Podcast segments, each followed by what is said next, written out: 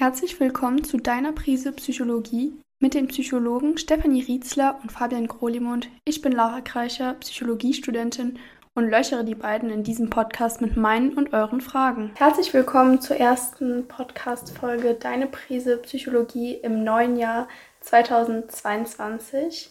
Und da wir im neuen Jahr sind, werden wir uns mit einem Thema beschäftigen, was typisch zum Ende bzw. Anfang eines neuen Jahres dazugehört, und zwar Vorsätze. Und jetzt frage ich dich, Fabian, wie werden wir denn besser darin, unsere Vorsätze wirklich einzuhalten? Schwieriges Thema. Aber witzigerweise bringt es tatsächlich etwas, wenn man diese Vorsätze am Anfang vom Jahr macht. Norcross ein Psychologe hat dazu Forschung gemacht und hat gesehen, dass wirklich die Umsetzungswahrscheinlichkeit steigt, wenn man auf dieses Datum hin sich etwas vornimmt. Aber es gibt natürlich noch ganz, ganz viele andere Möglichkeiten. Wichtig finde ich, dass man sich ein Ziel formuliert und dass man das möglichst schriftlich festhält.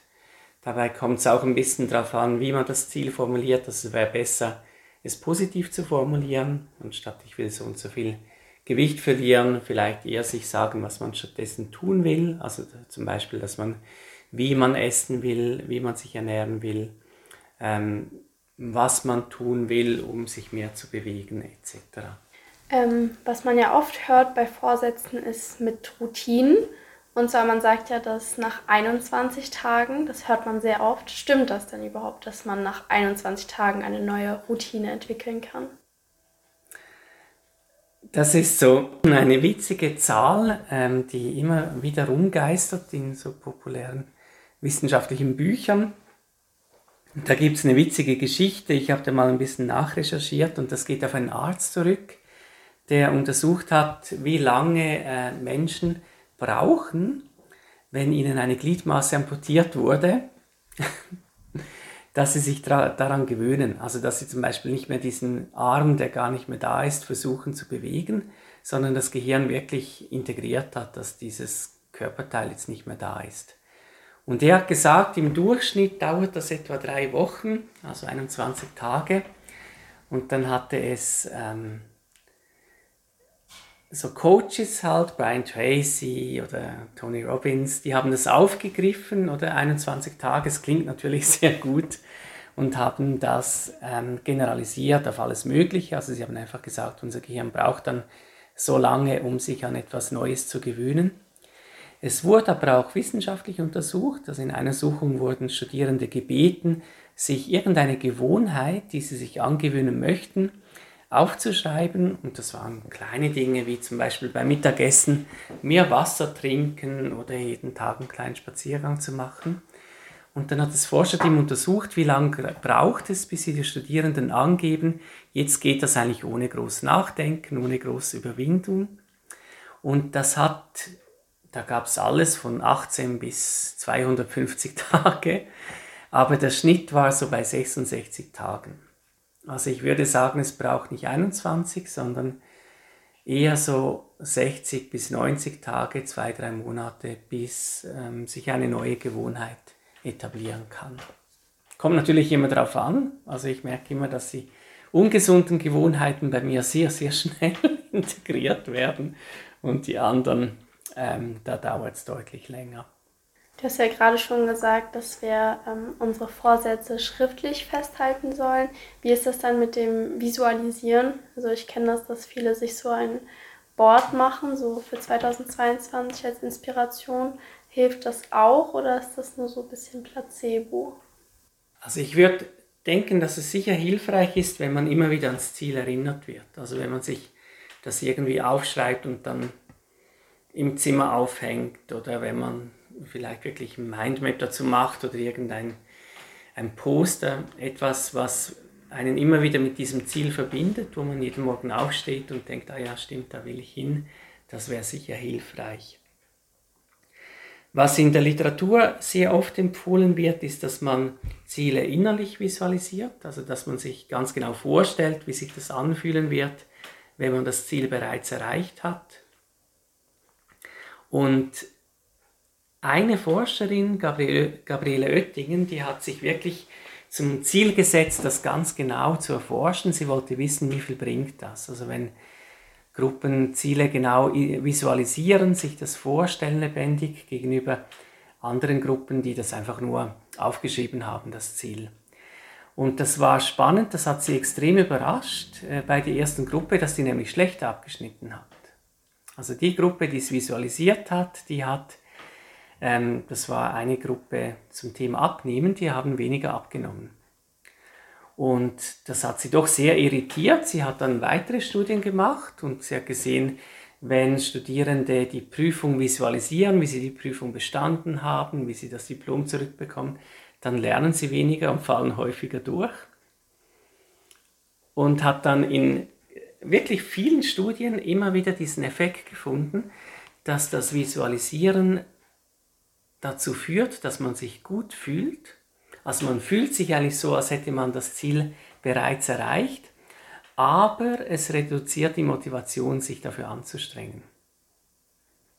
Also so, als würde man durch dieses sich visualisieren dem Gehirn vorgaukeln, es hätte dieses Ziel bereits erreicht und damit sendet unser Gehirn wie ein bisschen den Impuls, kannst aufhören, dir Mühe zu geben, du bist schon da. Und sie konnte auch zeigen, dass wenn man Ziele visualisiert, dann, dann senkt sich der Blutdruck ab. Also man entspannt sich bei der Visualisierung. Und das reduziert aber dann eigentlich die Energie, sich auf dieses Ziel hinzubewegen. Und was sie dann gemacht hat, das ist eine Technik, die nennt man mentales Kontrastieren, dass sie den Probanden beigebracht hat, sich nicht nur das Ziel zu imaginieren, sondern sich dann auch vorzustellen, wie es jetzt ist.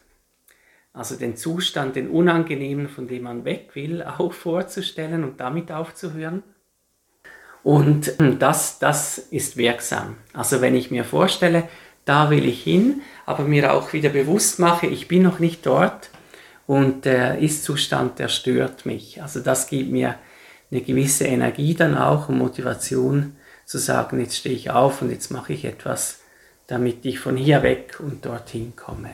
Einer der beliebtesten Vorsätze der letzten zwei Jahre ist immer wieder ähm, weniger Zeit auf Social Media zu verbringen. Was sind denn da deine Tipps? Also so eine, eine Methode, die ich sehr hilfreich finde, um Ziele besser zu erreichen, sind Wenn-Dann-Pläne. Wenn-Dann-Pläne funktionieren so, dass man eigentlich ein Ziel zerlegt in einzelne Handlungen und die an bestimmte Situationen knüpft. Und damit wird es viel wahrscheinlicher, dass wir die umsetzen. Also ganz beliebtes Ziel ist ja gesünder werden oder ich könnte mir jetzt als Ziel setzen, ich will gesünder leben und dann kann ich mich fragen, was ist dazu nötig? Und das kann ich dann in Form von, wenn Situation X eintritt, dann mache ich Y formulieren.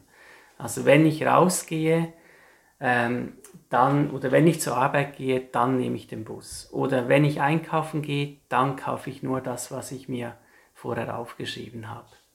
Social Media könnte ich auch so einen Wenn-Dann-Plan überlegen, also dass ich zum Beispiel schaue, ähm, wann mache ich das normalerweise? Wann gehe ich so ein bisschen unbedarft auf die sozialen Medien, ärgere mich nachher, dass ich damit Zeit verbracht habe. Und dann könnte ich da so einen Wenn-Dann-Plan dranhängen, oder? Also wenn, ähm, was wäre so eine typische Situation? Warten zum Beispiel, oder? Wenn ich irgendwo warten muss, dann ähm, höre ich ein Hörspiel zum Beispiel, oder? Dass man ähm, wenn man weiß, ja, wenn ich ein Hörspiel anschalte, dann geht es mir noch eigentlich gut, dann habe ich was erfahren. Wenn ich auf Facebook surfe, dann ärgere ich mich, dass man zum Beispiel in solchen Gelegenheiten, wo man typischerweise auf Facebook gehen würde, dann den Plan hat, wenn diese Situation eintritt, dann gehe ich äh, auf das Hörspiel anstatt auf Social Media. Ich finde Barrieren einbauen sehr hilfreich. Also häufig machen wir das relativ unbedarft oder wir überlegen gar nicht, wir klicken irgendwo auf den Button und schon sind wir drauf. Ich finde es schon einfacher wird, wenn man diese Apps deinstalliert. Also so, dass man wirklich das eingeben muss, Facebook. Mich hat mein Konsum auch geärgert. Ich habe dann wirklich einfach alles deinstalliert. Also alle Apps, sogar die Google-Suchleiste, da kommt noch so eine Warnung, ähm, ob man die wirklich ins, deinstallieren will. Aber so, dass ich einfach mit dem Handy kaum noch aufs Internet kam, weil ich gedacht habe, wenn ich mit dem Computer drauf muss, oder dann, dann mache ich es bewusst mit dem Ziel, dann will ich mich auch informieren. Mit dem Handy, da gehe ich irgendwie drauf, wenn ich gerade nichts zu tun habe. Und, und da fand ich es zum Beispiel einfacher, wirklich einfach, es mir so schwer wie möglich zu machen. Sonst kann man in Form von einem Wenn-Dann-Plan auch so ein bisschen bewusster lernen, damit umzugehen. Also dass man immer dann, wenn man das Handy nimmt, wenn man auf soziale Medien gehen will, sich Fragen stellt. Also Beispiel, warum jetzt? Also warum will ich jetzt drauf? Was sonst? Was könnte ich sonst tun? Und dass man das auch mit seinem Wenn-Dann-Plan verknüpft. Oder wenn ich auf das Internet gehe, dann frage ich mich, warum gerade jetzt und was sonst zum Beispiel. Dadurch, dass wir jetzt ja schon wissen, wie wir lange an unseren Zielen dranbleiben, ist jetzt natürlich die Frage, was machen wir denn, wenn wir die Ziele erreicht haben? Setzen wir uns neue Ziele oder belohnen wir uns erstmal? An welchem Punkt sind wir dann angekommen und wie gehen wir da weiter? Ja, Belohnungen sind immer so ein bisschen eine zweischneidige Sache oder das kann uns motivieren, dran zu bleiben. Das Schwierige ist immer ein bisschen, dass Belohnungen die, die intrinsische Motivation schwächen. Also sie geben uns wie einen anderen Grund, oder dass ich zum Beispiel dann gesund lebe, weil ich mich mit etwas anderem belohne. Und das bedeutet für uns auch immer ein bisschen im Umkehrschluss, das eigentliche Ziel ist für uns nicht so lohnenswert. Also eigentlich haben wir mit dem Kopf entschieden, dass es vielleicht wichtig wäre oder das zu tun, aber emotional sind wir nicht davon überzeugt, wir würden es eigentlich nicht machen und jetzt brauchen wir nochmal etwas dazu. Oder zum Beispiel, ich mache diese Diät und dann gönne ich mir etwas. Und da finde ich es ein bisschen problematisch, dass solche Verhaltensänderungen sowieso immer ein bisschen von Anfang an zum Scheitern verurteilt sind. Also dann mache ich vielleicht diese Diät und ich werde dann diese Belohnung kriegen und dann ist es vorbei und ich fange an, wieder ganz so zu essen wie vorher, oder? Und dann habe ich die Kilos wieder drauf, relativ schnell, vielleicht noch ein paar mehr. Und da wäre immer die Frage, kann ich nicht irgendeine Verhaltensänderung oder Lebensumstellung machen, die sich für mich auch gut anfühlt, bei der ich nach einer Phase, wo ich ein bisschen Disziplin gebraucht habe, auch merke, mir geht es damit besser. Also ich möchte damit weiterfahren, weil es sich für mich besser anfühlt. Und zum Teil ist das am Anfang ein bisschen schwieriger, oder als äh, sich selber mit einer Belohnung zu locken, aber äh, langfristig halt wirklich sind so ein bisschen die einzige Möglichkeit, wie man es wirklich durchhält über lange Zeit.